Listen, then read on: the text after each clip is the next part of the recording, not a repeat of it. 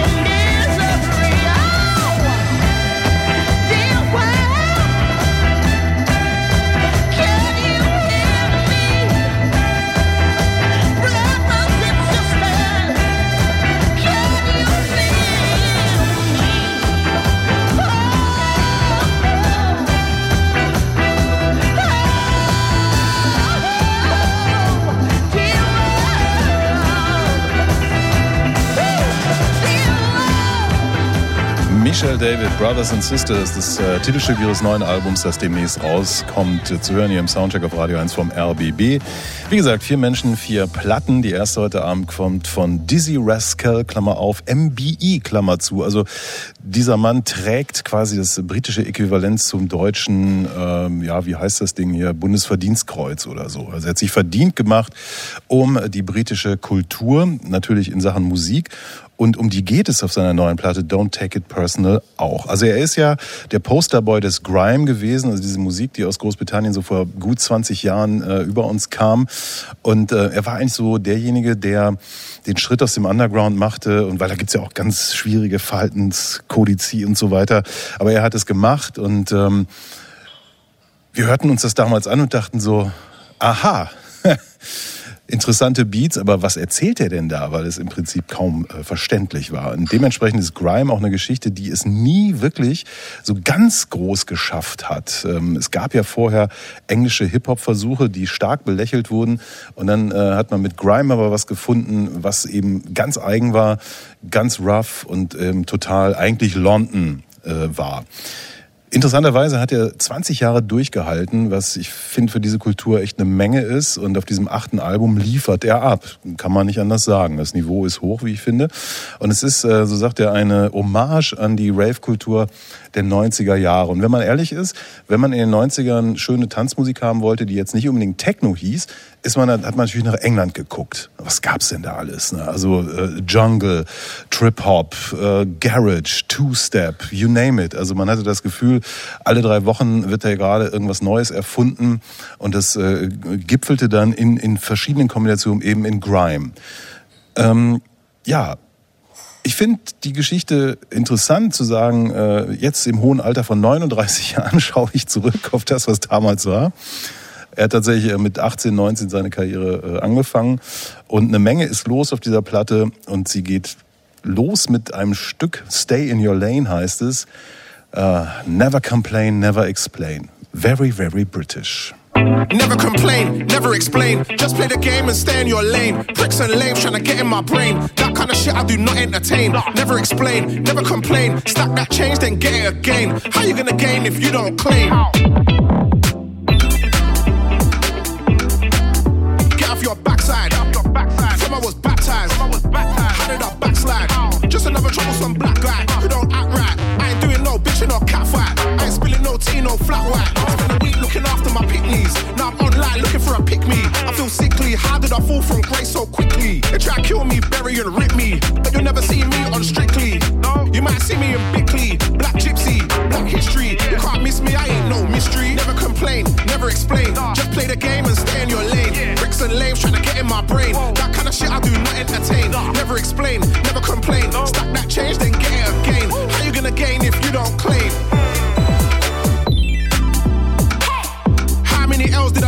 week? Count my P's, will be here all week. How many M's did I make his peak? Sitting in the court and they're giving me cheek. Every time they speak, they lie, repeat, and turn up the heat. A whole heat, so cheap.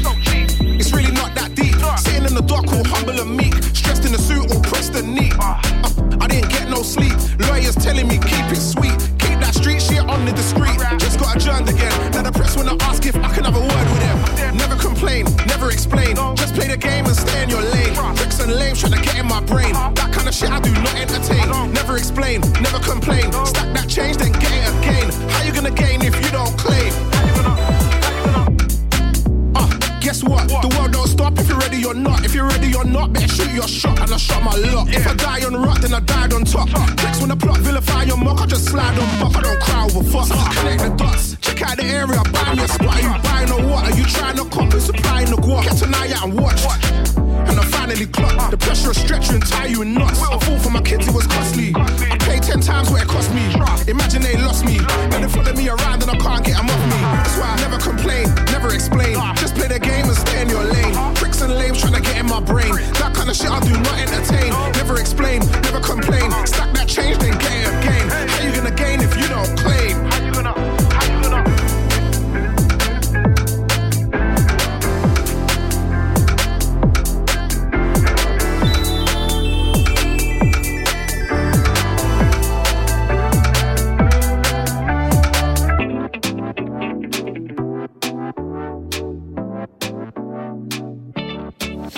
Ja, Statement Piece hier von Dizzy Rascal am Anfang seiner neuen Platte Don't Take It Personal. Stay in your lane. Also beschwer dich nicht, erklär nicht irgendwie, mach deinen Scheiß und lass die anderen noch irgendwie so.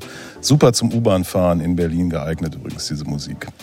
Ein großes Alterswerk. Auch mit vielen großen altersgerechten Themen. Ne? Also die, die erste Single, ne, wo er sich fragt, irgendwie, wie, wie bin ich denn so ruhig geworden? Und dabei natürlich genauso schnell rappt wie immer, irgendwie, aber sich in dem auch ein hervorragendes Video, wo er erstmal in so einem sehr schönen blau-roten Bademantel morgens aus dem Bett kommt und sich erstmal ein Spiegelei brät. Und dann in, im Eigelb erscheint ihm sein Gesicht. Das sind irgendwie die Erfahrungen, die jeder bei 50 schon mal gemacht hat.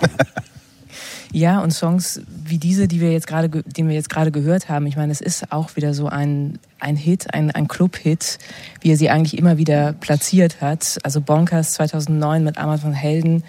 Ähm, einfach Partymusik, die er macht und für die er ein, ein Händchen hat und einfach auch, glaube ich, äh, ganz gut bei den Streamingdiensten äh, abräumt. Ähm, also er macht das, was er gut kann, auch auf diesem Album. Es sind halt viele Tracks mit vielen bunten Elementen da drin. Ähm, das, was ein Clubalbum ausmacht, den Zusammenhang muss man wahrscheinlich nicht unbedingt sehen, aber das ist ein gutes Clubalbum. Der Name ist im Grunde einfach Programm. Also das ist alles eine Stay in Your Lane. Er macht einfach das, was er schon immer gemacht hat. Er macht das richtig gut und souverän. Also naja, aber, er, ist ja, aber er, ist, er, hat sich ja durchaus auch so ein bisschen im, im, im Krebsgang wieder zurückbewegt. Ne? Ich meine, darf auch nicht vergessen, dass diese Rescue, das am Anfang gesagt der erste war, der damit wirklich dann irgendwie aus dem Underground äh, äh, in den Mainstream ausgebrochen ist. Das gefiel aber nicht allen. Also hat sich das, was war das, welches Album? 2007, ne? Maths in English? Maths in English genau, das mhm. war das, mit dem er dann wirklich dann auch in die Charts kam. Das ja dann aber auch dann wirklich auch so ein Pop-Appealer. Da gab es die, die Armand van Helden mhm. Zusammenarbeit und viele frühe Weggefährten. Wiley, also der andere große Mitbegründer dieses Genres haben sich dann ja auch irgendwie von, von ihm entzweit und gesagt, so, das ist jetzt uns nicht mehr Underground genug irgendwie. Also es gab ja gerade in dieser Szene auch sehr, also auch durchaus ähnlich wie im, auch das Wort Techno erwähnt hast du, wie im, im Berliner Techno in den 90er Jahren dann so die, die in den Mainstream wollten und die das total scheiße fanden und Verrat irgendwie an den Idealen und so. Und das irgendwie, und er ist dann da raus und hat sich aber eigentlich, soweit ich das, ich habe es nicht mehr wirklich minutiös verfolgt, aber ich glaube dann so in den letzten Jahren, dann auf den letzten Alben dann auch wieder so eher zurück zu seinen Ursprüngen bewegt. Ne? Also von diesen ganz großen Pop-Nummern ist erstmal bei irgendeiner Fußball-WM oder EM irgendwie aufgetreten. Irgendwie, ich glaube, bei den Olympischen Spielen war er dabei. Oder sowas, ne? genau. 2012 oder so in London, ja. Mhm, genau. Also jetzt auch tatsächlich wieder was macht, was man dann auch wieder so mit Street Cred verstehen kann. Ja, ja, ich meine, das ist ja, ähm, das Irre ist ja, wir reden ja über eine Kultur, die eben über Pirate Radio Stations äh, ja. über die äh, Dächer von London gefeuert wurde und äh, wir reden über White Label Platten, wo man überhaupt nicht weiß, wer hat da was gemacht und das ist natürlich eine mh, aufregende Kultur, die dann auch so ihre eigene äh, Gemütlichkeit entwickelt und wenn du dann da rausgehst, äh, dann hast du echt Probleme. Also du verlierst irgendwie teilweise deine Producer, du ver verlierst deine Base und ähm, er hat dann ja auch wirklich, wenn man sich diese Karriere anguckt, mit wem er alles gearbeitet hat und so, das war ja auch dann ehrlich gesagt nicht so richtig toll mitunter. Ähm, das war wichtig, das zu machen, aber ähm, das war schon auch eine Entfremdung zu, zu dieser Kultur. Und du hast jetzt gerade den Krebsgang beschrieben. Ich, ich finde es halt toll, wie äh, er es schafft, ähm, anzuschließen. Also der Vibe von dieser Platte ist für mhm. mich halt wirklich Original Pirate äh, Material. Ähm, wobei ja Holger Tschuka mal gesagt hat, ja, du kannst ja nur einmal primitiv sein und danach schaffst du das nicht mehr. Und hier ist ja alles drin. Also allein schon diese, ich glaube, es sind 17 Tracks und die nerven ja nach Stück 10. Wie, wie es sich für ein Grime-Album gehört. Irgendwann hast du echt die Nase voll von dem Geknatter, Gezitter, Ge, Ge, Geblabber und so. Dann sind für die Ladies sind diese schrecklichen Balladen drauf und so. Aber das ist ähm, so meisterlich gemacht, finde ich. Also auch wie er das, was er so abbildet. Was mir fehlt, ist tatsächlich Jungle, komischerweise. Das, da, da wir erleben ja gerade dieses Jungle Revival, aber da geht er gar nicht dran. Aber das ist ja auch eine Generation davor. Ne? Ist natürlich eine Generation davor, aber war natürlich nicht, nicht ganz unwichtig äh, für das, also woraus sich Grime bediente. Ja, eigentlich bediente sich ja Grime aus, aus den, den Tracks, die nach Jungle äh, wichtig wurden. Äh, aber es sind dann eben auch so Sachen drauf wie im nächsten Stück, das ich halt wirklich ganz fantastisch finde, weil da haben wir so dystopische Burial Sounds und ähm, äh, der Gast äh, Backroad G macht die herrlichsten Wuff-Geräusche, die ich seit vielen, vielen Jahren gehört habe.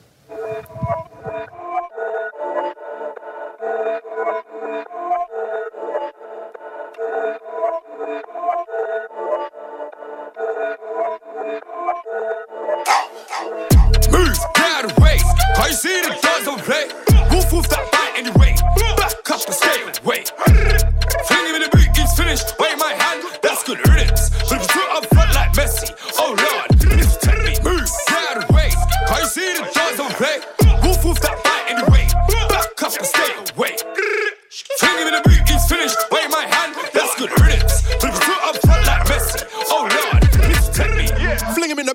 Whistling. God forgive me, I'm a bad Christian. Don't, don't rap, just hit him with a diss ting.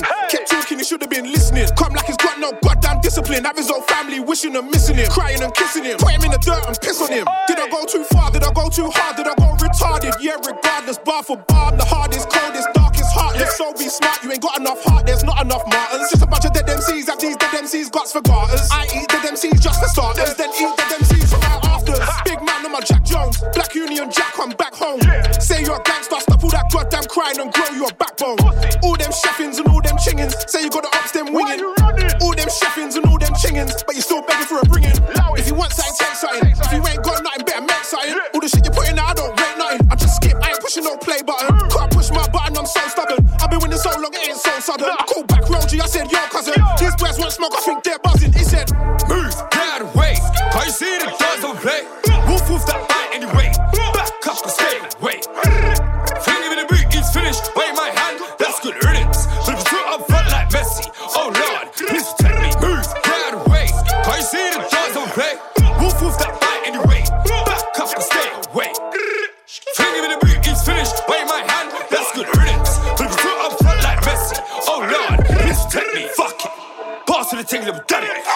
Dead dog, you did it in public. How they gonna ever come here and try and judge it? MC Hammer, now you can't touch it. Fire and pin, I got done it. Move out of the function. How you gonna have any problem? Dog about solve it. Come right near for some problem. Should've got him. Ah, fuck it, it's no problem. I got many more options. I could go around there in the day, in the middle of the night, kick it out and play. Big tick, kick it out and play. I go bring it out and move, slide. And then the ops don't come outside. I can't wait we meet I there for your friend, and I got whoopers there for your ends. So who's gonna come and defend? So who's gonna come and protect? I beg you, back up, friend. Back up, don't act up, I get smacked up in the middle of the streets. Kick man's face because one of his teeth. I don't know why he's talking about beef. Through scared, beef, beef. So right there in a Ferrari. I'm right there. Yeah. Tell me right there in a Ferrari. Move, get out of the way. Can't you see the doors don't play? Woof, woof, that bite anyway. Back up and stay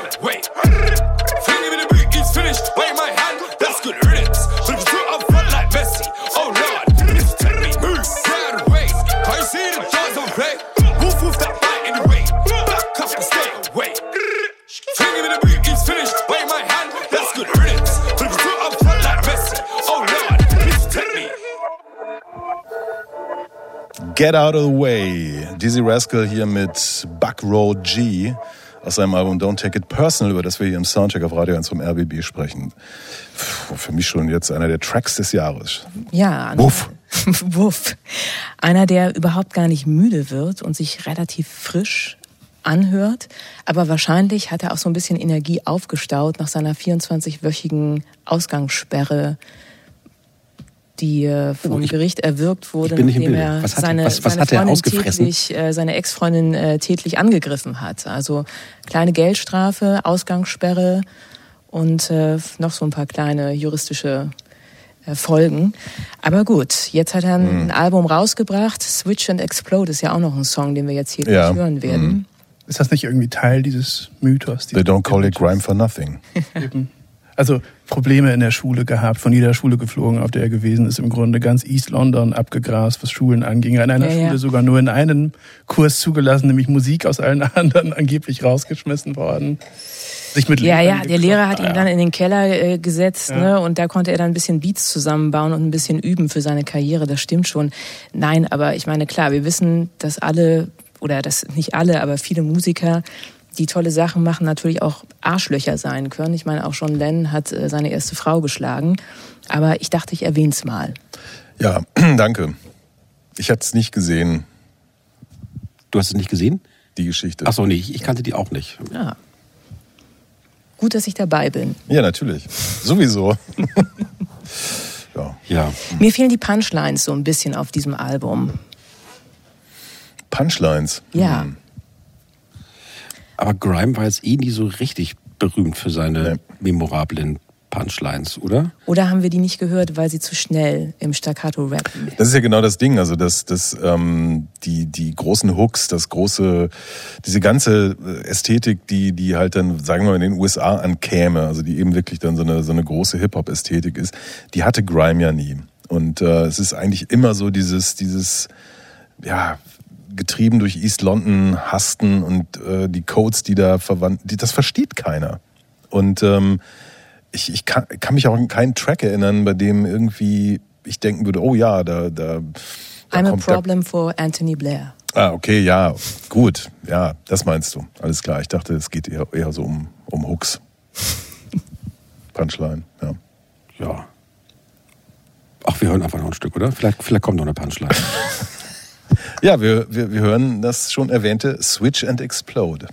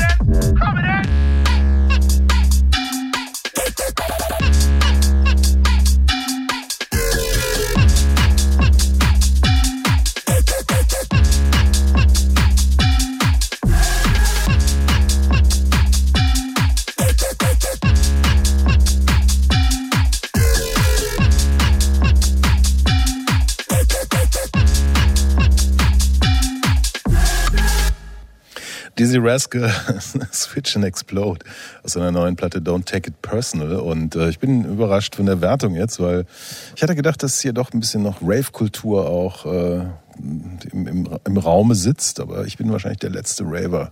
Das ist die Wertung. Hit. Geht in Ordnung. Geht in Ordnung. Geht in Ordnung. Ja, der Hit war von mir. Das ist doch ein schöner Titel für die Autobiografie. Der letzte Raver. Andreas Müller. Soundcheck. Das musikalische Quartett. Von Radio 1 und Tagesspiegel. Live aus dem Studio 1 im Bikini Berlin. Ich glaube, es würde der Rave-Kultur den Rest geben, wenn ich der letzte Raver wäre. Ich stelle mir das ganz schön vor, mit so, mit, noch mit so einem Spot auf der Tanzfläche. irgendwie. Aber im Nebel. Im Nebel natürlich. Im Kriechnebel. Ja. Nächste Platte und wieder mal Wien. Das ist die Heimat der Band Zinn. Und äh, die haben eine Platte vorgelegt, die trägt den interessanten Titel Cthulhu-Zähn. Bitte schön, Jens Balzer.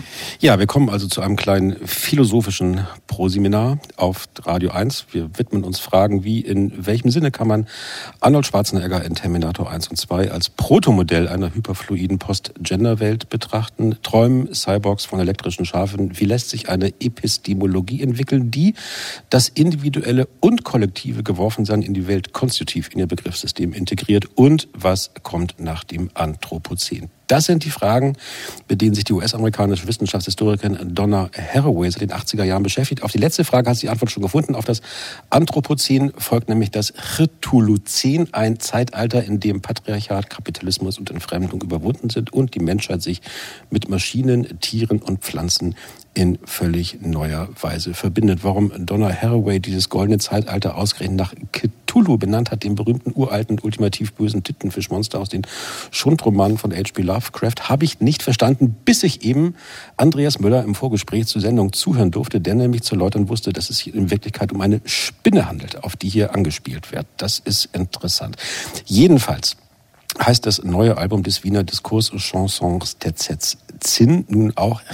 Das ist das zweite von Zinn, Margarete Wagenhofer, Lilian Kaufmann und Leonie Schlager aus Wien, die Stücke darauf tragen. Ansonsten Titel wie Apokalypso, das Kapital und Stirb, Patriarchat, Stirb. Es wird also auffällig Theorie zitiert und dazu insgesamt eher unauffällig Musik gemacht. Es weht also ein schöner 90er-Jahre-Vibe durch diese Platte Nostalgie für eine Zeit, in der man es noch zeitgemäß fand, in seiner Musik Marx, Foucault, Deleuze und etwas später auch Judith Butler-Referenzen einfließen zu lassen. Schon damals war das Problem aber oft, dass das Gedankengebäude interessanter wirkte als die Musik. So auch hier, wobei das im Fall von Zinn eigentlich schon wieder konsequent ist. Sie wollen ja eine Welt zum Erklingen bringen, in der alle Differenzen versöhnt und alle Widersprüche überwunden sind. Diese Welt klingt dann eben wie ein niemals endender Nachmittagsdämmerschlaf, zu dem eine Kaffeehauskapelle aus der Ferne was schunkelt. Wir hören als erstes das Titelstück Rituluzin.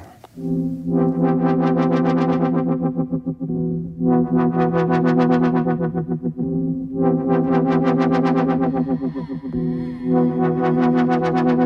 can see, I can hear, I can see a new world.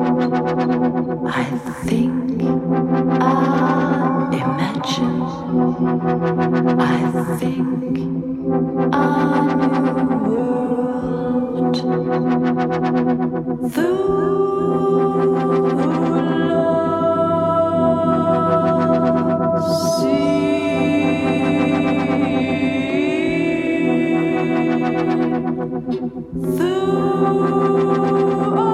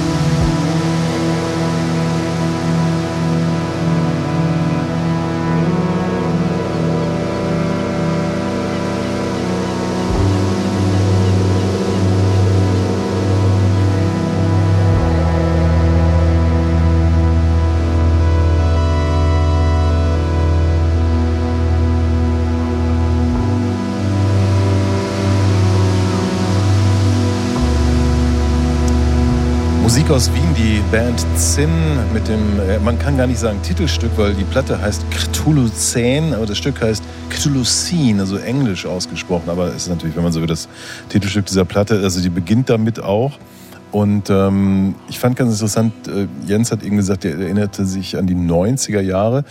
Ähm, als ich diese Platte gehört habe, war ich stets in den 70ern unterwegs. Ich musste an, an den, den äh, linken Agitprop denken. Da gab es Bands, also die kamen aus der Schweiz, die Schmetterlinge mit ihrer Proletenpassion, äh, Flo de Cologne fiel mir ein, äh, Checkpoint Charlie, also diese Bands, auch Embryo.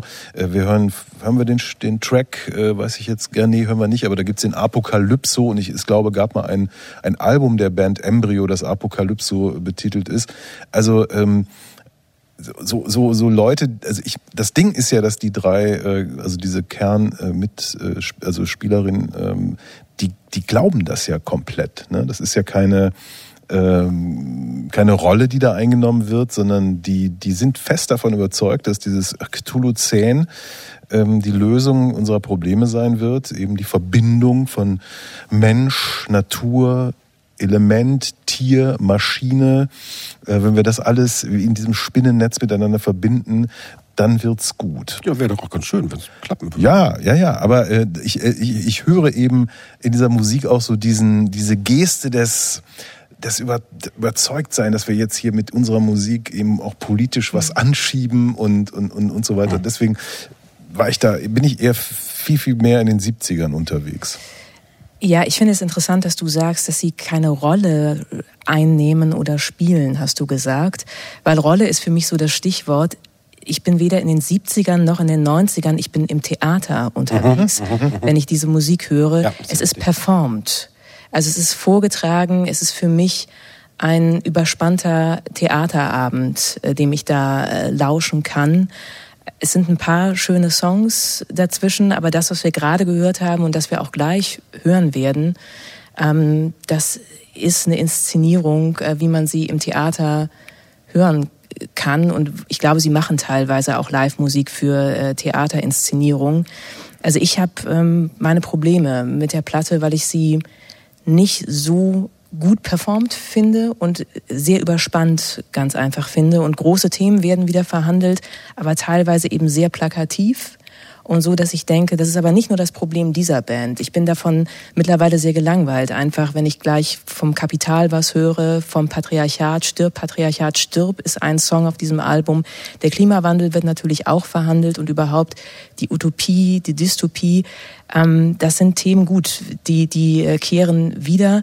Aber ich habe nicht das Gefühl, dass es wirklich ein origineller Zugang ist oder dass die Art, wie es erzählt wird, also dass wir Wiederholungen von Inhalten haben, klar, aber wie es erzählt wird, ich finde, da reichen die Mittel bei ihnen nicht aus. Mir ging es da ganz anders. Also ich, ähm, ich kaufe es denen ab.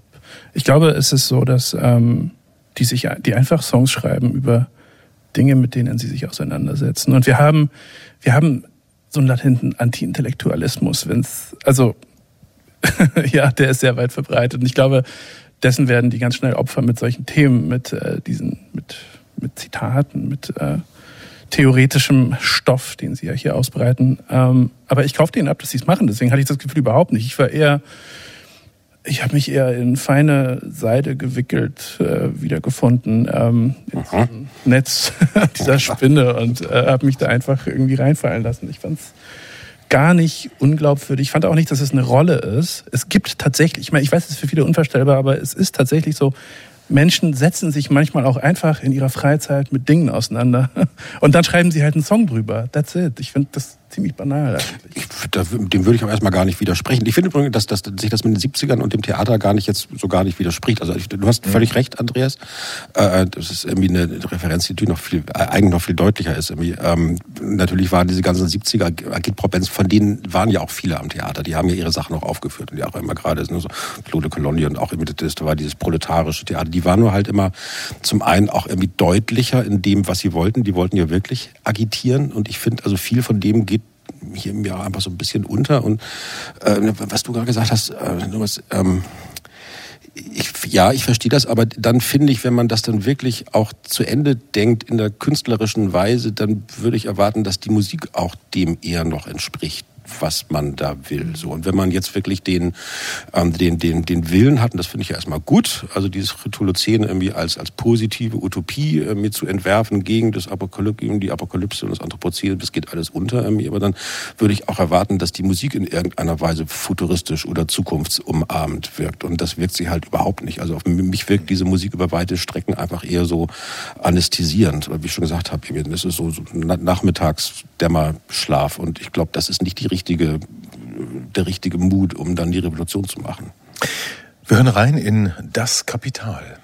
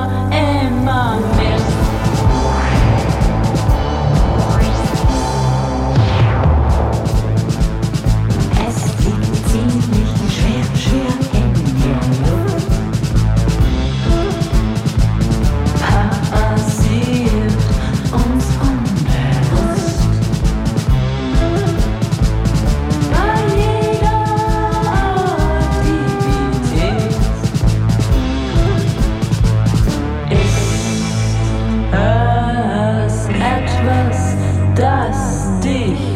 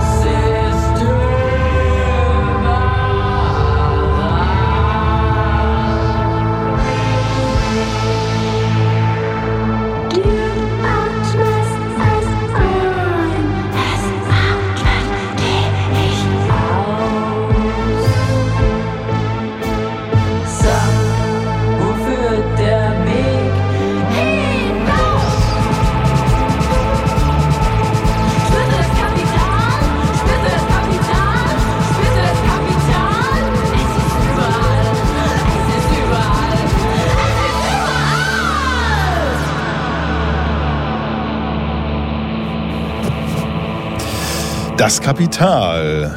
Die Band Zinn aus der Platte Cthulhu Zähn. Warum eigentlich Zinn?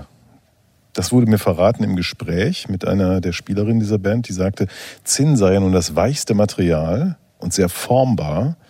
Und sie, die sich selber als genderfluid verstehen, würden sich auch als memberfluid verstehen. Es gibt zahlreiche Gäste, die hier auftreten auf sind dieser die, Platte. die Zinnsoldaten. Ja, ja, das war auch so eine Assoziation, die ich hatte. Aber es geht hier tatsächlich um, um, um ähm, das Zusammenkommen, das, das kollektive Erleben, das gemeinsame Schaffen. ich hatte immer wieder auch diese Amondyl-Assoziation, als die Musik lief, sprachen wir darüber und Jens Balzer grätschte natürlich sofort dazwischen und sagte, ja, da hätte aber gleich auch mal ein Gitarrensolo kommen Richtig. müssen, aber das können die ja nicht. Das habe ich Ähm, nicht gesagt. Das habe ich nicht gesagt. Dann mussten wir erfahren, dass Chris Carrer Ja, Amadül-Gitarrist gestorben ist. Selig. ja. Genau.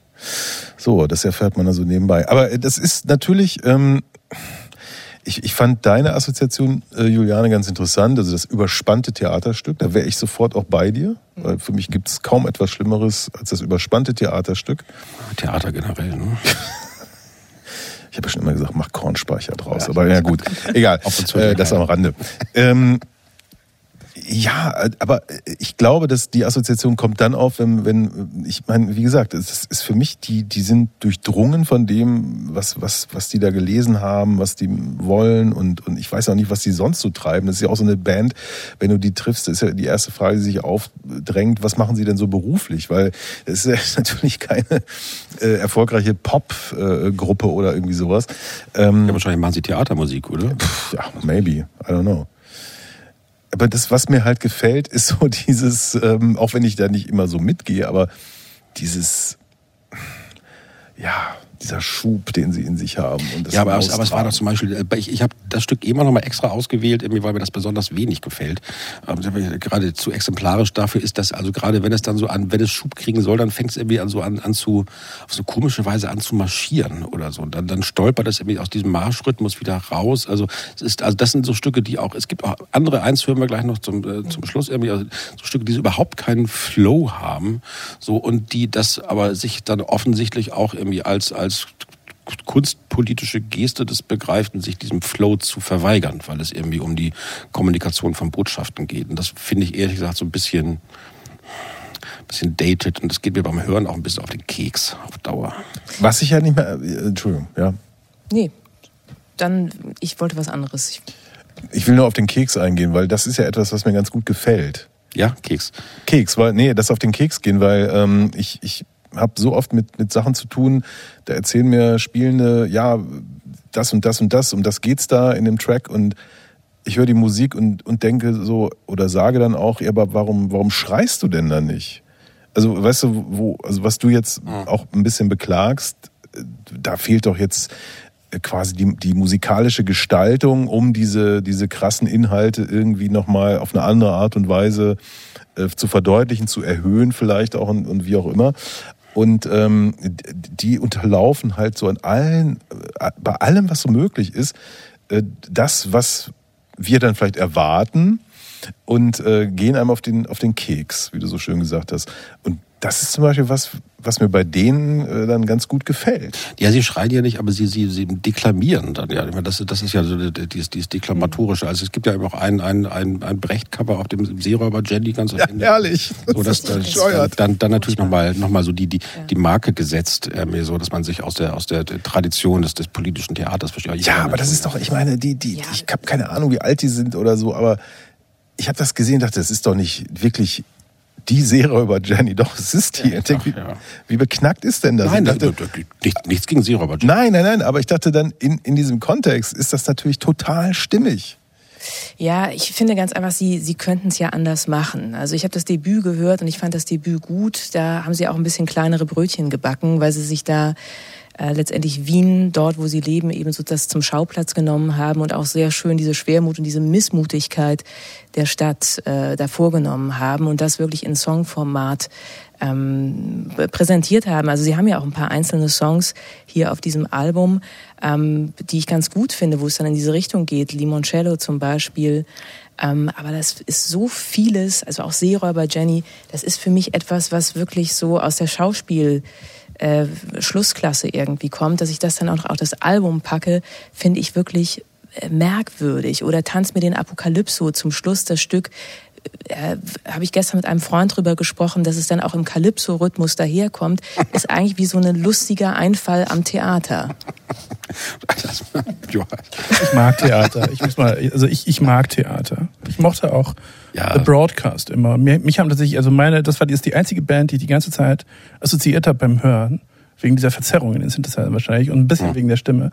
Aber ich mochte das immer für das, was es war. Und The Broadcast war ja noch viel unterkühlter, jetzt nicht in den Texten, aber von der Musik her, es war viel monodimensionaler eigentlich. Es gab immer nur diesen einen Sound, den man auch sofort erkannt hat und der sich vom Anfang bis zum Ende eines Albums überhaupt nicht verändert hat. Und ähm, ich, ich mag Theater. So. Mhm.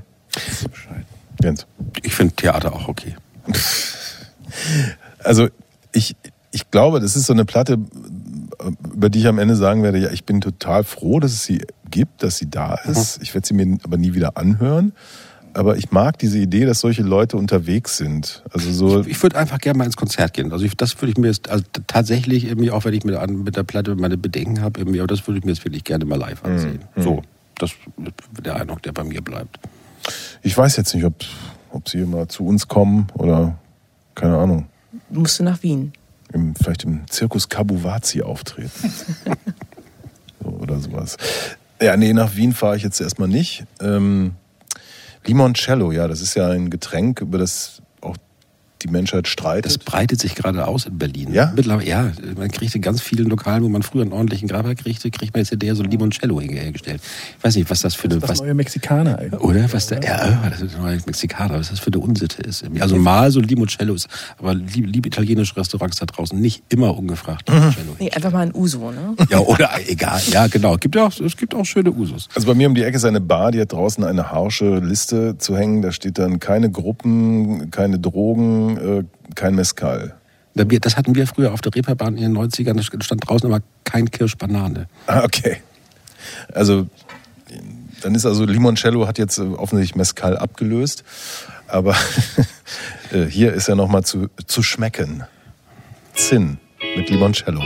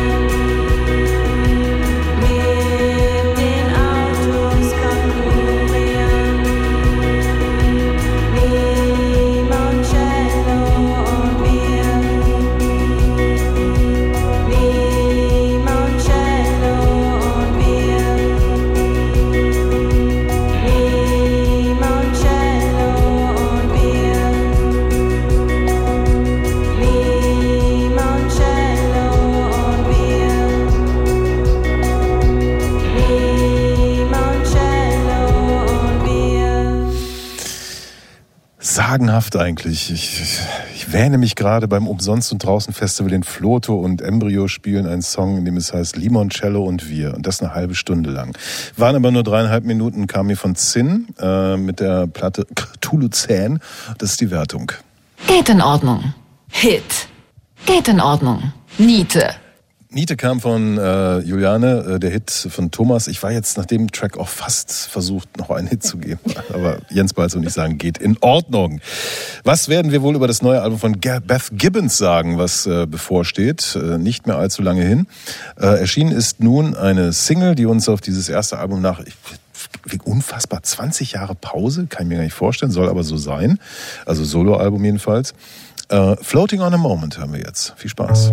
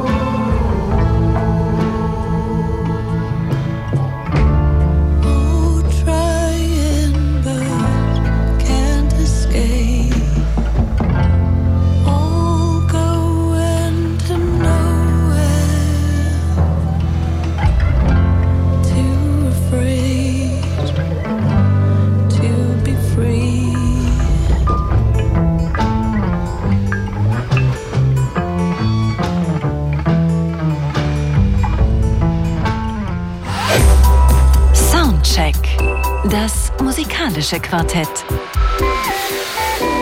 Von Radio 1 und Tagesspiegel. Live aus dem Studio 1 im Bikini Berlin. Genauso ist es. Heute zu Gast äh, Thomas Wochneck, Juliane Reil, Jens Balzer. Mein Name ist Andrea und äh, Andrea. Genau. Genderfluid.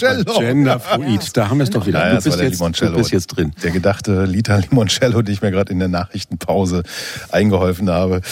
Und äh, an den Reglern die unvergleichliche Lara Schneider. Und äh, es geht jetzt erstmal los äh, mit Neuem von Nubian Twist. Da kommt auch dem nächsten Album. Und äh, vorausgeschickt ist diese Single, auf der Nile Rodgers mal wieder mitspielt. Lights Out heißt das Stück. Lights out, time is wasting on you.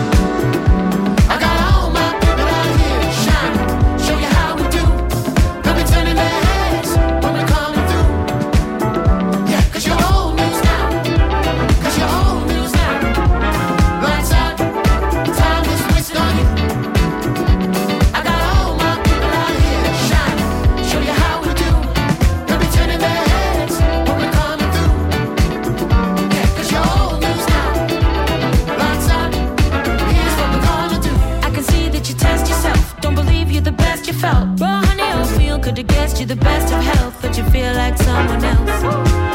Got dealt with a hand of stealth. Some poor, some got the wealth. Spaghetti or a cab, same crab with a different shell, cause you're working with the hand you dealt. Back gonna shine on, baby, you divine, so keep on fighting. Find the horizon, better rewind. No man is an island. Sounding the sirens, we and I let good things ripen. Done with the silence, clear your mind. Let's shake with the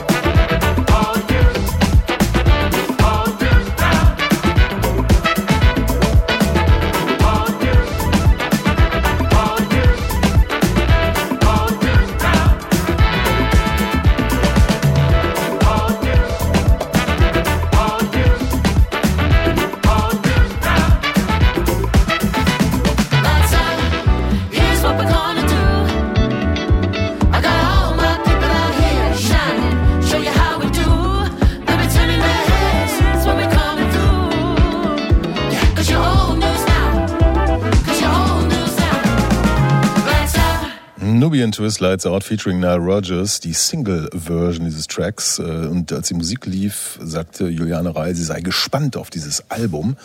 Aber erstmal geht es um ein anderes Album, über das äh, Juliane jetzt äh, referieren wird, nämlich die Platte von Vera Sola, die Peacemaker heißt. Bitteschön.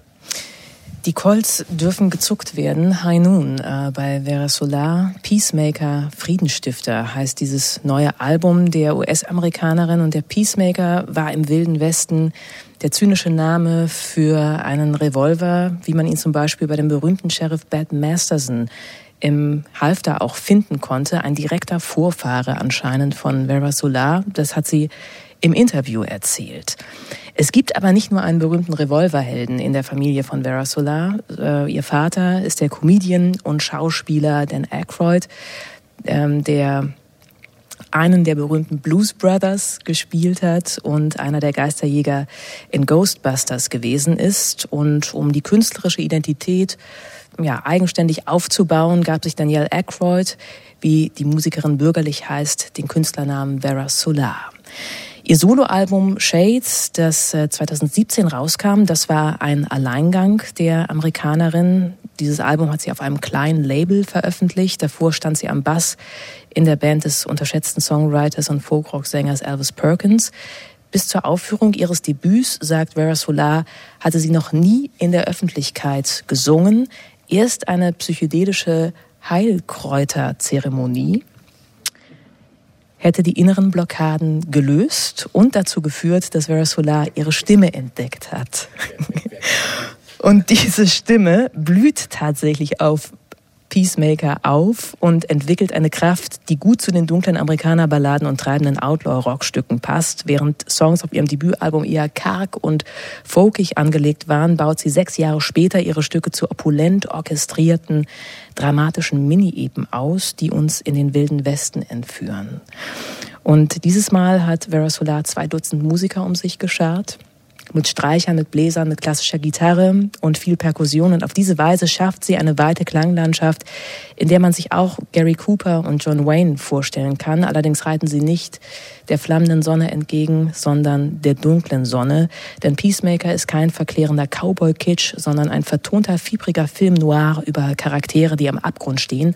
Ja, und manchmal gehen sie tatsächlich auch noch einen Schritt weiter, wie hier, das ist der Song Birdhouse.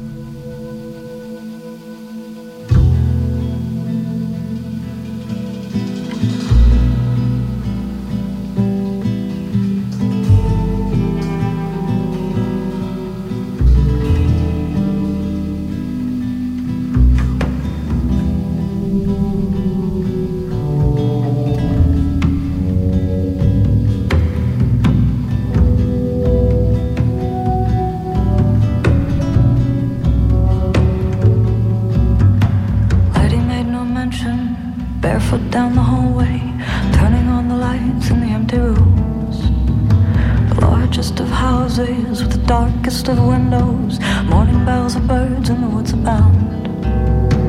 Lady made no mention that her stomach it had left her. Feet they made no sound here anymore. What to tell when there's no one left to listen? What to say when there's no one left around?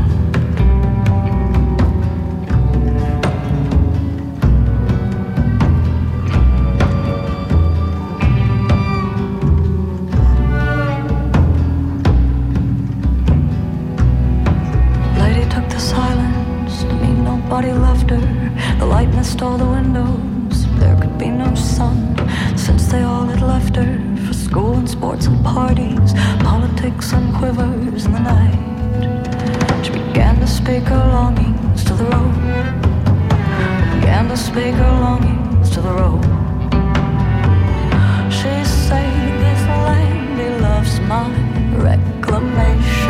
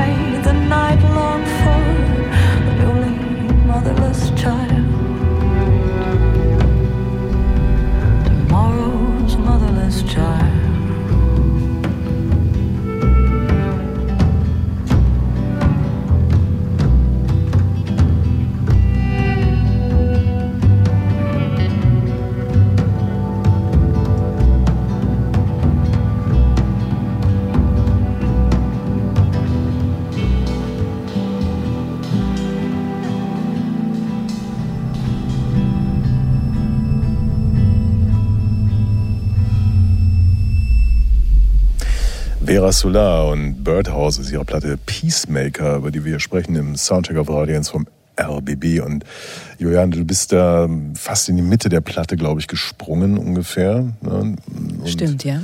Ähm, Finde ich ganz gut, weil es ein echt guter Track ist. Aber dahin zu kommen, ist dann auch schon ein bisschen Arbeit mitunter, weil äh, du hast ja die filmischen äh, Referenzen schon so ein bisschen angedeutet. Da wird ja auch äh, wirklich 75 Millimeter Breitwand vorher aufgeblasen und mitunter ähm, ist mir das dann auch ein bisschen zu groß, obwohl ich ihre Stimme echt mag und, und die Ideen, die da so sind, aber wir haben ja eben so über Glaubwürdigkeit gesprochen im Zusammenhang mit Zinn und ähm, also wenn, wenn sie so richtig äh, äh, die, die Cinemascope-Nummer fährt, da, da hatte ich meine Schwierigkeiten, ehrlich gesagt.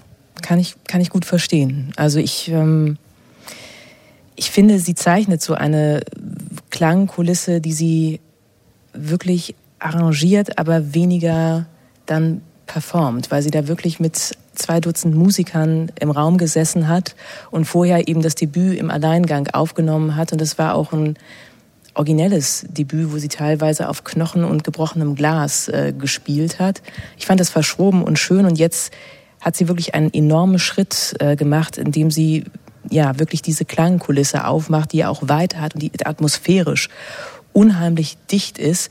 Aber mir kommt es manchmal auch so vor, als ob sie das dann dirigiert und als ob sie nicht selbst in der Musik drin ist, obwohl eben jetzt nicht bei so einem Song wie dem, den wir da gerade gehört haben. Ja, bei dem hat es ja ganz gut funktioniert. Ja. Gerade. Also da war Ja. auch alles drin, was man sich wünschen und vorstellen kann in dem Genre von Musik. Ne? Also das ist irgendwie auch sowohl, sowohl von den Harmoniewechseln, irgendwann kommt die Slide-Gitarre, dann wird noch so ein bisschen, ne, man hört so ein bisschen Pferde, Pferde, Galopp, nicht so Pferde, Trab, Geräusche. Also das und die Stimme ist ja dann doch, finde ich, durchweg immer auch sehr nahe am Kopf. Ne? Sie versucht ja auch bei den, obwohl sie, wie, wie ihr beide gesagt habt, diese großen Klangflächen auch vielleicht ein bisschen zu opulent macht, ist sie selber trotzdem auch immer wirklich sehr, sehr nah dran, sehr nah am Mikro. Ne? Also so, es, es geht schon wesentlich, glaube ich, ihr auch um das Erzeugen von Intimität und von Nähe. Ne? Ja, also ich, ich, das stimmt. Äh, Und es ist, ja, was ich unter atmosphärisch so ähm, sehen würde, dass man reingesogen wird und das Gefühl hat, man, man steht mit ihr da in der Prärie und könnte das Rascheln ihres Kleides hören oder so. Ähm, also das ist, das ist schon sehr gut gemacht, finde ich. Und sie ist eine sehr gute Geschichtenerzählerin, weil sie einen da in den, in den Bann zieht, dass sie diese Vorliebe für das Morbide hat, aber auch diesen deprimierten Witz, da über Fehleinschätzungen, Rachegelüste ähm, und Waldbrände singt. Und das sind rätselhafte, unheimliche Charaktere, von denen sie da berichtet. Also diese Frau, von der wir gerade gehört haben, ähm, die einsam in einem leeren großen Haus lebt und dann zum Strick greift und sie geht raus in den Wald. Und so wie sie diese Geschichte entwickelt, finde ich, packt sie ein und man bleibt dabei. Aber es ist ein ungewöhnliches Geschichtenerzählen oder und auch sie hat die Mittel, das musikalisch umzusetzen. Sie hat ähm, ausgehend von ihrem ersten, von ihrem Debüt, das sie, wie du gesagt hast, ähm, komplett selbst gemacht hat. Sie hat sich einfach professionalisiert, ist mein, mein Gefühl. Also es ist einfach, das ist eine, das sind professionelle Musiker, mit denen sie da in einem professionellen Studio ist. Das, das ist eine Sache der Abmischung, dass die Stimme einem so, als käme sie aus dem eigenen Kopf, als wären es die eigenen Gedanken fast. Und dann habe ich das Gefühl, was sie da mir geht's aber, ich weiß auch nicht, ich hatte ganz früh, als ich mich mit dem Album mit ihr auseinandergesetzt habe, festgestellt habe ich, dass sie die Tochter von Dan Aykroyd ist und den Gedanken gehabt, so Overachiever-Kinder haben immer irgendwas zu beweisen. Die müssen halt immer irgendwie ein bisschen besser, ein bisschen mehr, ein bisschen irgendwas machen, ein bisschen besonderer sein als irgendwer ähm, anderer. Und äh, irgendwie, weil du, weil du von dem Morbiden, von dem Morbiden äh, und von diesen ich weiß auch nicht, irgendwie schwingt das für mich in all diesen Texten. Äh, sie hat ja auch, sie hat, das ist ja auch eine professionelle Dimension. Sie hat das ja studiert, diese Texte zu schreiben quasi. Sie hat Poetry studiert an keiner geringeren Universität als Harvard. Ähm, und irgendwie, ich weiß auch nicht, ich habe da noch keinen, ich, ich habe jetzt keine Pointe für das, was ich sagen wollte. Ich feuere hier einfach nur so ein paar Assoziationen ab, ähm, aber das alles schwingt da für mich mit, ja. Ähm, Sie ist ja, ich glaube, 37 Jahre jetzt schon. Also sie ist ja kein, kein Newcomer oder keine junge Musikerin oder so. Sie hat dieses Studium gemacht. Äh, Ich finde es immer interessant, dass sie ihren Vater so, so ein bisschen negiert. Dabei hat der für Harvard natürlich bei 35.000 Dollar pro Semester das Ganze finanziert, vermute ich mal. Da kann man den Papa eigentlich auch mal durchaus erwähnen, aber möchte sie ja nicht. Ähm, dann ist sie ja noch professionelle Radiosprecherin, also nicht Moderatorin, sondern sie hat diese American Voice, die wir alle aus den, aus den Radios kennen. Also es gibt da diese Megastimmen. Und ähm, dann macht sie eben auch, auch Musik so. Und das ist vielleicht so ein bisschen das Ding dabei. Also ähm, es, es, es fehlt mir irgendwie so ein, ein fresher, komischer Moment. Also so, so etwas So, es Naives. so ein bisschen, äh, du meinst, es ist so ein bisschen einstudiert. So. Das, Ja, das, was ja. darauf deutet ja auch immer Ja. das Poetry-Studium. Ich, ich persönlich finde schon die Idee, dass man Poetry studieren kann, ein bisschen absonderlich. Ja, man kann auch Journalismus studieren, ist auch komisch, oder? Auch Quatsch. Ja. Würden wir nie machen. Nee, gar keine. Hat ja auch keiner Gar. Um Gottes Willen. Hat irgendjemand Journalismus studiert? Nein. Um Gottes Willen, nein. Musikjournalismus. Wir, wir lassen das mal sacken, auch was, was Thomas eben gesagt hat. Und hören Bloodbond, Vera Solar.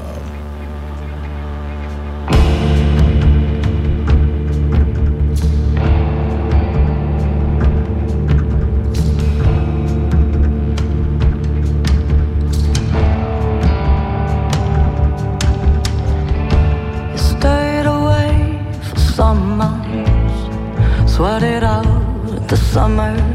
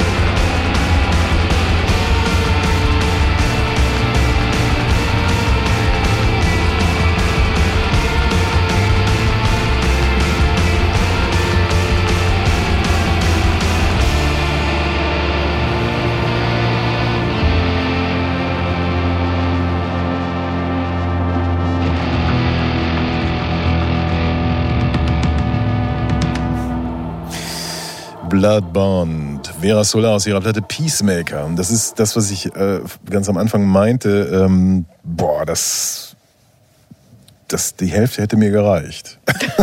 Ja, was, was, was, was mir gerade beim, beim Hören nochmal aufgefallen ist oder eingefallen ist, ähm, also ich glaube, ein, also ein Problem, was ich damit habe, ist, dass die, die Stimme zusammen mit den Arrangements eigentlich sich immer doppelt. Also es gibt nie irgendeine, die Stimme ist nah dran, aber es, es gibt auch nie irgendeine, irgendeine Differenz oder eine Spannung zum, zum Rest der Musik. Sie ist leise, die Musik ist leise. Wenn sie lauter wird, wird das, wird das Arrangement hinterher auch lauter und auch fülliger. Und am Ende, wenn sie dann wirklich so aus sich rausgeht, dann spielen alle, wird da nochmal so, so spielen alle Instrumente gleichzeitig. So, man, man wird im Grunde auf so einer Erregungswelle davongetragen, aber man hat nie das Gefühl, dass sie sich von der Musik herausfordern lässt oder irgendwas macht, was jetzt von der Musik nicht gedoppelt wird. Und das wäre, glaube ich, gerade bei dieser Art von Musik, ist eben schon, also gerade wenn es um Intimität und Geschichten erzählen geht, sich auch einfach mal von dem zu entfernen, was der Rest zu macht und das irgendwie so zum, zum, zum Knistern zu bringen. Oder? Mhm. Das finde ich gut beschrieben, ja. Ist schlecht Regie geführt worden, wenn man so will, in diesem Film, den wir da gerade gehört haben. Ja, so schlecht nun auch wieder nicht. Aber Ja, aber es ist ja das, was Jens gerade meinte. Also es ist so dieses, ähm, jetzt geht's los und jetzt geht's noch mehr los und es wird immer mehr draufgepackt, aber das ist dann auch eine Frage von Schnitten, von, Mhm. von äh, eben von der Inszenierung. Und du kannst natürlich versuchen, eine mega Intensität dadurch zu erreichen, dass du noch was draufpackst, noch was draufpackst und immer mehr und was weiß ich. Aber dann, dann muss wirklich auch jedes Schräubchen funktionieren. Ne? Und wenn das nicht der Fall ist, dann in dem Fall denke ich nur so, oh, hoffentlich ist bald Schluss. Ne? das ist einfach so. Ja, okay. das- Das ist aber, Ja? ich glaube schon, also jetzt der, der Song, ne? Also so, dass man wirklich da in so einem, in- auf so einem Höllenritt irgendwie unterwegs ist und das ist, glaube ich, auch ganz einfach die Geschichte des Songs, die da wieder Mhm. gespiegelt wird, dass jemand da einfach am Rande des Wahnsinns ist und dann eben auch durchdreht.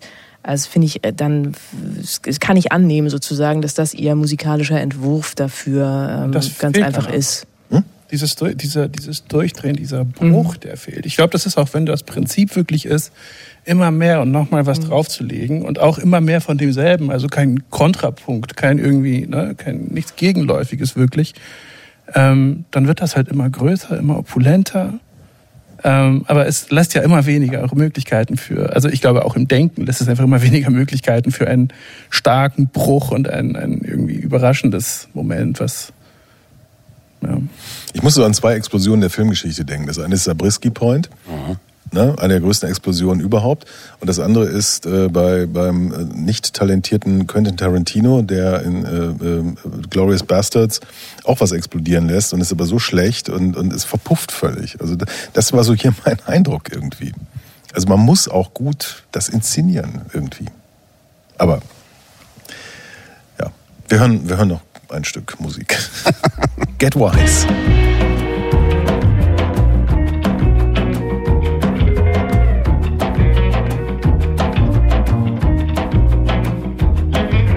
Dance till you draw the shades, keep the morning at bay, and extend the night. Kill off the sunrise shade, down cement blocks, up above the bloom shops, and stake. Out the biggest flower market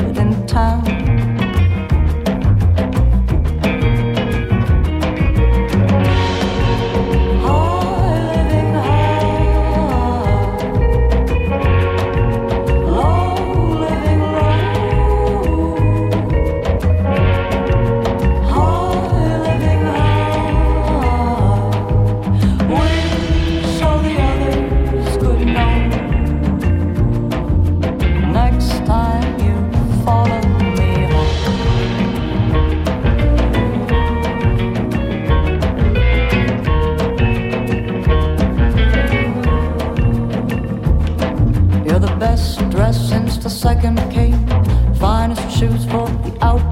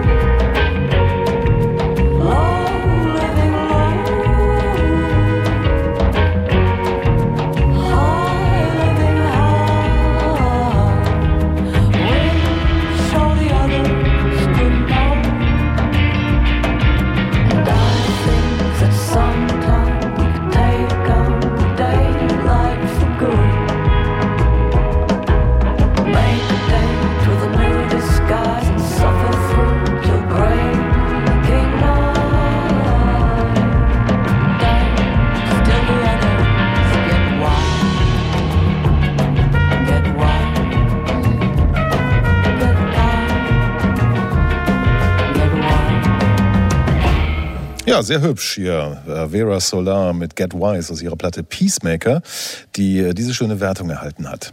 Geht in Ordnung. Geht in Ordnung. Geht in Ordnung. Geht in Ordnung. Und so weiter und immer weiter. Soundcheck. Das musikalische Quartett. Von Radio 1 und Tagesspiegel. Live aus dem Studio 1 im Bikini Berlin. Ja, zu anderen Zeiten würde ich jetzt sagen, Damen und Herren, wir nehmen mal bitte Haltung an. denn Es geht um Musik äh, von einer Legende. Ähm, aber das ist lange her eigentlich. Und ähm, wir sprechen nunmehr äh, über das äh, neue Album von Karl Bartos. Äh, ein Soundtrack zu einem äh, bedeutenden Film, ähm, natürlich neu eingespielt. Das Kabinett des Dr. Caligari. Und unser Mann für die ernste Musik und die große Kunst ist äh, natürlich Thomas Wochneck. Bitteschön. Karl Bartos also. Ähm, Macher elektronischer Musik von 74 bis 90, Kraftwerkmitglied, Co-Komponist von Platten wie Trans-Europa Express, Die Menschmaschine, Tour de France. Nach Kraftwerk dann noch Zusammenarbeit mit Bernard Sumner, Johnny Marr, ein paar Leuten hier und da. Erstaunlich wenige Soloplatten. Die letzte Off the Record 2013, die vorletzte Communication 2003. Also fast im Zehn-Jahres-Rhythmus. Und wer die kennt, glaube ich, erwartet von Karl Bartos eigentlich keine allzu großen Neuerungen. Wohlwollende Kritikerinnen haben sein letztes Album zum Beispiel als die Kraftwerkplatte, die Kraftwerk nie gemacht haben, gelobt. So gesehen ist sein neuestes Album irgendwie schon eine Überraschung in mehrerer Hinsicht. Zum einen ist es eine Filmmusik, wie du sagtest, die Neuvertonung von Robert Wienes Das Kabinett des Dr. Caligari von 1920, von vielen als der erste Psychothriller der Geschichte verstanden, als Paradebeispiel des expressionistischen Films. Es geht natürlich um psychische Abgründe, ums Schlafwandeln und Warnzustände. Die Originalpartitur ist verschollen. Die Musik aber, die Karl Bartos uns hier als Musikalbum quasi zweitverwertet, ist wirklich zuallererst nichts anderes als das. Sie ist sogar so sehr Filmmusik, dass man sich zwangsläufig fragt, und das werden wir nachher sicher auch gemeinsam tun, ob diese Platte denn überhaupt ohne Bewegtbild funktioniert. Und wenn ja, für wen? Sie ist als Bartos-Platte auch überraschend, weil eines der wesentlichen Elemente, die man mit seiner Musik verbindet, gänzlich fehlt, die Drum Machine. Stattdessen haben wir eine Ebene von Field Recordings, die so eine Art Leinwand für die elektronische Imitation von Jahrmarktsorgel, Blas- und Streichorchester bilden. Das Interessante finde ich ist, dass es dabei trotzdem einfach durch und durch nach Bartos und mal wieder, sorry, nach Kraftwerk klingt. Darin kann man mir mit, kann man mit mir durchaus anderer Meinung sein. Darum versuche ich das nochmal kurz in Worte zu fassen. Synthesizer, keine Drum Machine, aber nein, kein Ambient. Das ist diese, da ist diese Durchhörbarkeit, diese motivische Eindeutigkeit, so eine Ästhetik des Icons, die Bartos schon 2003 in seinem Album Communication zum Thema gemacht hat. Jedes Detail ist einer formalistischen Strenge unterworfen, hat Anfang und Ende. Jede Geste wird mit derselben roboterhaften Mechanik ausgeführt. Das heißt, in dieser Musik stockt nie etwas, zögert nichts, ufert nichts aus, ever. Alles ist exakt vermessen, ordentlich strukturiert, diszipliniert, geometrische Musik, man will fast sagen, voller deutscher Tugenden. Nichts artet je aus in Chaos, Kakophonie, Kitsch oder Melodram. Es ist, als würde jede Sequenz zu einem Gegenstand, den Bartos uns zeigt. Hier, das ist eine Tonfolge, wie sie euch normalerweise emotionalisieren würde, bitteschön, betrachten wir sie nochmal ganz nüchtern. Hier ein Ton, da der nächste und jetzt ohne Überleitung eine andere. Es ist keine Ausdrucksmusik, kein Expressionismus wie bei, sagen wir, Schönberg, also einem Zeitgenossen von Robert Wiener und Dr. Caligari. Es ist auch kein Expressionismus à la Pollock oder Brötzmann, wo Zufall und Chaos zumindest Mitspracherecht haben. Diese Ästhetik ist das völlige Gegenteil der psychologischen Abgründe, der Komplexität nicht nachvollziehbarer Handlungen, um die es bei Dr. Caligari ja geht. Sie ist insgesamt gesehen der stärkstmögliche Kontrapunkt zu diesem Film, der jede Emotion mit völliger Eindeutigkeit musikalisch darstellt. Ich bin mir nicht sicher, ob das die größte Stärke dieser Musik ist oder ihr Untergang. Also hören wir mal rein.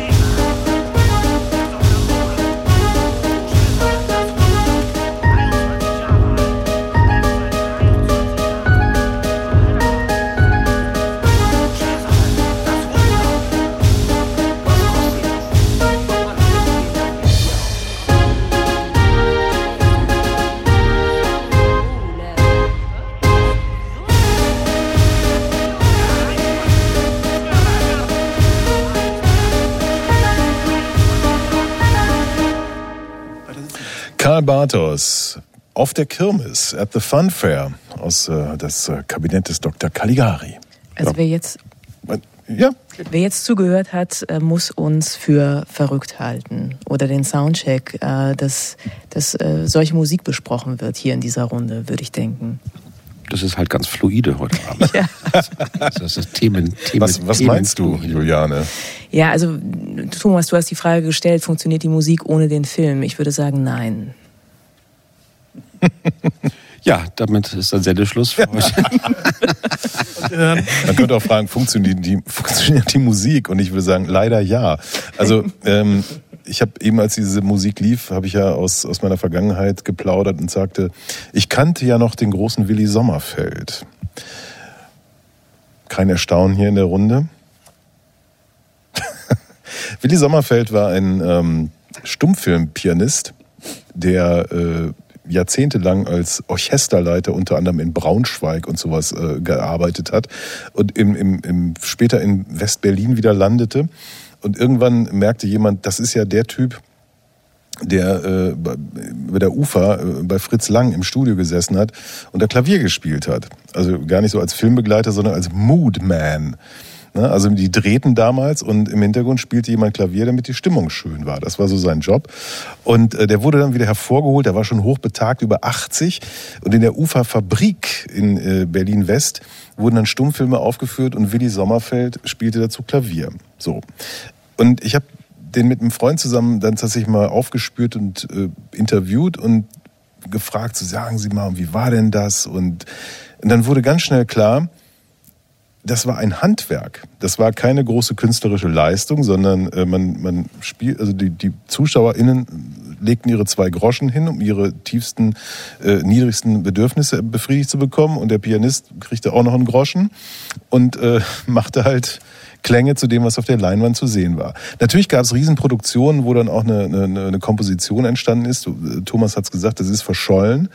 Äh, wir wissen also nicht, was, was damals äh, aufgeschrieben wurde, aber was, was mich hier, ähm, oder weshalb mir das nicht wirklich gefällt, ist die Tatsache, dass es, es, es ist ja wirklich jede, jede Sekunde scheint ja vertont zu sein. Also es gibt keine Pausen, es, es bleibt nichts offen, also für, den, für die Zuschauenden.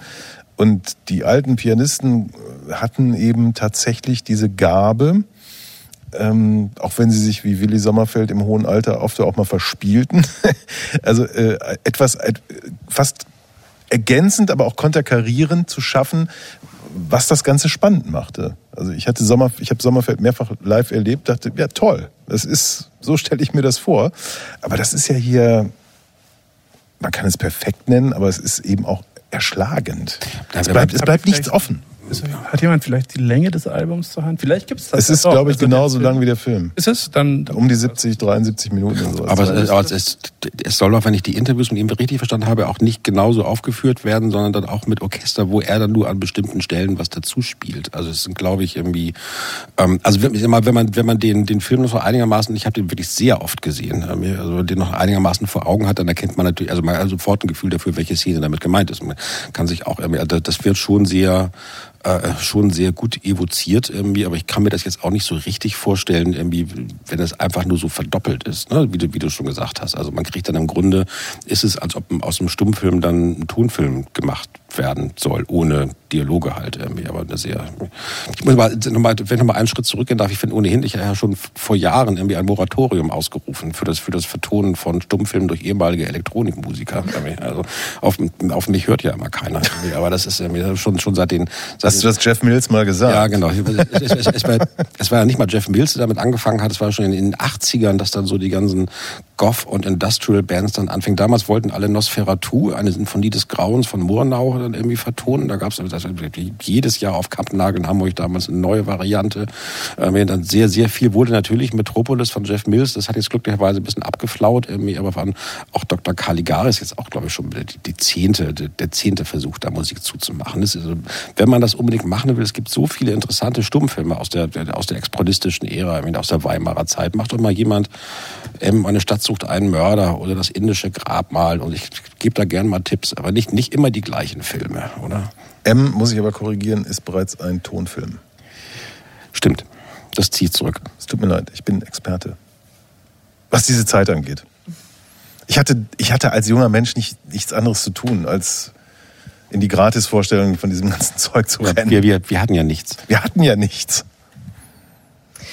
Ja, also wir sprechen ja jetzt über Dr. Caligari. Ähm, ich finde es ja nicht schlimm. Also für mich funktioniert es nicht ohne die Bilder tatsächlich. Ich muss mir das so nicht anhören, aber den Anspruch hat er ja auch gar nicht. Er macht ja die Musik für den Film. Es ist ja Funktionsmusik. Oder es unterliege ich jetzt einem, einem Irrtum? Erscheint es nicht auch einfach als, als Musikalbum? Oder ist das mein Irrtum? Ja, aber das tut doch jeder Soundtrack, oder nicht? Ja. Ja. Ich weiß jetzt gar nicht. Ich hab, ich hab Also ich habe schon, also äh, er hat ja diese, diesen Zehn-Jahres-Rhythmus. Jetzt hat er den auf elf Jahre gespannt. Und vielleicht hat er einfach gerade kein anderes Album in petto. Und in, der, in der ja Literatur steht 2023, 24. Ah ja, okay. Dann,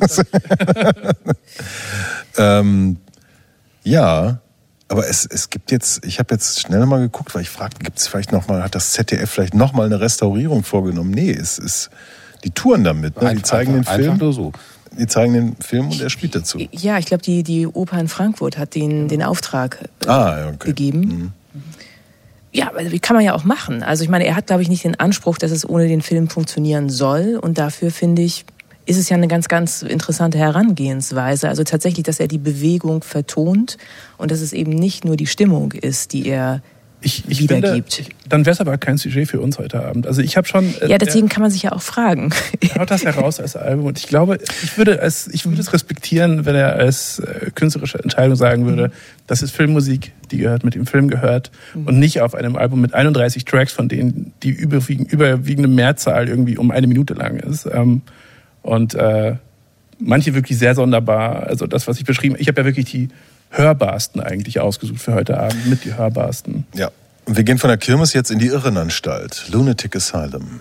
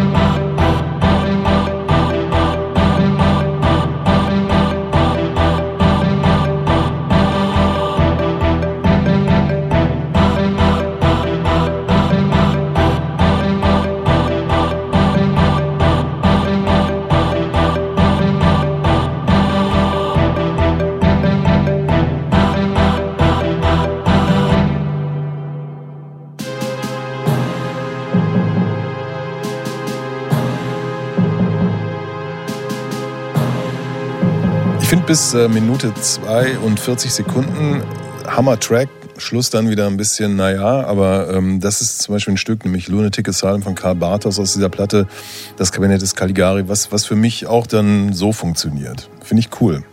Und jetzt ist der Track vorbei. Und das, das Interessante ist, dass genau diese letzten 10, 15 Sekunden oder was das war, die sind, glaube ich, was das gesamte Album angeht, repräsentativer als der Teil, den du gerade so cool fandest. Mhm. mhm. Irgendwie Klassik verseucht. Ja, aber das hat er doch immer gesagt, dass er aus der Klassik kommt, aus dem Orchester. ja. Tja, ja, ja. Du hast ja eben gefragt, Juliane, was hat dieses, was hat dieses Album hier zu suchen? Ähm, Thomas hat das irgendwie auch aufgeworfen, äh, das Sujet. Es ist halt Karl Bartos. Weißt du? Ja, das wir ist halt, wir, wir, haben, wir, nehmen, wir, wir nehmen ein bisschen was mit vom Mythos in diese Sendung. Wir sind, wir sind Kraftwerk ein, ein, ein, ein Mühe näher als sonst, indem wir über diese Platte sprechen. Von einem Musiker, der seit 33 Jahren nicht mehr bei Kraftwerk spielt. Aber wir, ge- wir sind ja auch zu den Konzerten gegangen. Und der ist auch müde, ist die ganze Zeit auf Kraftwerk. Äh. Komisch. Verstehe ich nicht. Kraftwerk. Naja gut, aber wenn Kraftwerk nicht wäre, würde auch diese Musik nicht mehr machen unter Teilnahme der Öffentlichkeit, oder? Sagen wir ehrlich. Es ist, es ziert halt insgesamt. Du, hättest es ja nicht, du das ist ja, hast ja gerade in schöner Deutlichkeit gesagt, es geht hier eben um Heldenverehrung und jetzt nicht irgendwie um das Musikalische an sich. Also wäre das von einem jungen, aufstrebenden Musiker aus Berlin oder Köln gemacht worden, das gleiche hätten wir das hier wahrscheinlich nicht besprochen. Natürlich nicht. Insofern, insofern Natürlich nicht. Ja. Aber es werden in dieser Sendung auch Platten der Rolling Stones besprochen, was auch irgendwie komplett überflüssig ist. Ja, Eigentlich. Das lassen wir mal so stehen. Bin ich bei dir, André. Ich, ich war ja dabei, also ich bin ja Mittäter an der Stelle. Ja, ja, ja. Also ähm, vielleicht mal irgendwie nochmal äh, seriös. Ähm, wirklich an dich, Thomas, die Frage als Experte. Der, du hast ja auch studiert unter Karl Bartos, habe ich eben erfahren. Ähm, taugt das oder taugt es nicht? Äh, Ich bin, ich bin tatsächlich, ähm, ich fühle mich nicht objektiv bei der, bei der Platte, auch weil ich äh, Karl Bartos kennengelernt habe, ähm, ihn so und so erlebt habe ähm, und, und ähm, So würde mich interessieren. Wie, wie, wie, wie, wie, wie, war, wie war das denn so, Thomas? Erzähl mal. Ist, ist der nett? ja, er ist dann irgendwann nicht mehr Professor gewesen Ach so. BWK, ähm, und machte dann andere Sachen. Offenbar jetzt zehn Jahre lang dieses Album. Lass mal so stehen. Wir hören noch äh, in die Suche nach der Wahrheit hinein.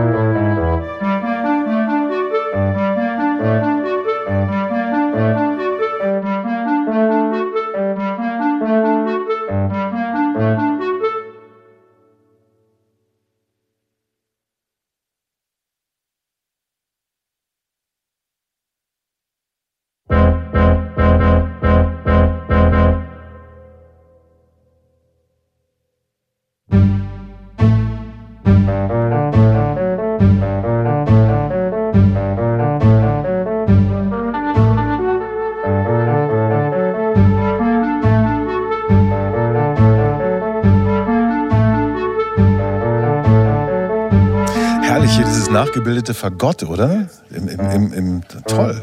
Ist das nicht echt? Nee, es ist elektronisch generiert. Ja? Mit, mit einem Synthesizer. Das ist so ein Instrument, ein elektronisches, mit dem kannst du so. Der, der kann, der kann klingen, der kann, der kann Sachen nachmachen. Klänge von echten Instrumenten nachmachen, meinst du? Darüber Genau. hätten wir sprechen können. Ja. Karl Bartos, das Kabinett des Dr. Caligari. Ich empfehle, und ich glaube alle hier in der Runde, tatsächlich, wenn es irgendwo die Chance gibt, diesen Film mal anzugucken, das ist wirklich äh, ein Wahnsinnsding. 1920, unglaublich. Danach kam eigentlich nicht mehr viel. Kam nichts mehr. Nee, Sachen, nee, äh, Cinematografie. Nee, mit dem Tonfilm war es dann eh zu Ende. Ja, ja, ja, natürlich. Noten. Ja, der Tonfilm hat eigentlich den Film kaputt gemacht. Egal, wir haben Hat Charlie eine Wertung. Chaplin damals schon gesagt. Ja. Geht in Ordnung, geht in Ordnung, geht in Ordnung, geht in Ordnung. So ist es. Vielen Dank an Thomas Wochnick. Danke fürs Kommen. Ich danke. Danke für die Karl Bartos Geschichten, die während der Musik uns erzählt wurden, die Die wir nicht zu weiter- heiß die wir, waren, die wir um nicht sie, als dass man sie in die Öffentlichkeit hätte geben können. Danke Juliane Reif fürs Kommen. Gerne. Danke äh, für die Sendung. Limoncello und Kräuterzeremonie sind hängen geblieben. Das, das ist ein Projekt jetzt für die nächsten Tage. Jens Walzer, danke. Bring beim nächsten Mal den Limoncello mit. Lara Schneider, äh, Apple Controls. Perspektive. Herzlichen Dank. Mein Name ist Andreas Müller und am Ende möchte ich auf das schweizerische Klavier-Jazz-Trio Diver, geschrieben D-I-V-R, aufmerksam machen. Äh, Is This Water ist das Album, erschien auf meinem Favorite Label We Jazz äh, Records. Ähm, hier wird das äh, Trio äh, mit Klavier, Schlagzeug, Bass mal wieder völlig neu gedacht. Tolle Platte. Ähm, kaufen Sie die oder streamen Sie die oder wie auch immer. T-High hören wir jetzt noch bis zu den Nachrichten, einen Ausschnitt jedenfalls daraus. Äh, viel Spaß und bis dann. Tschüss.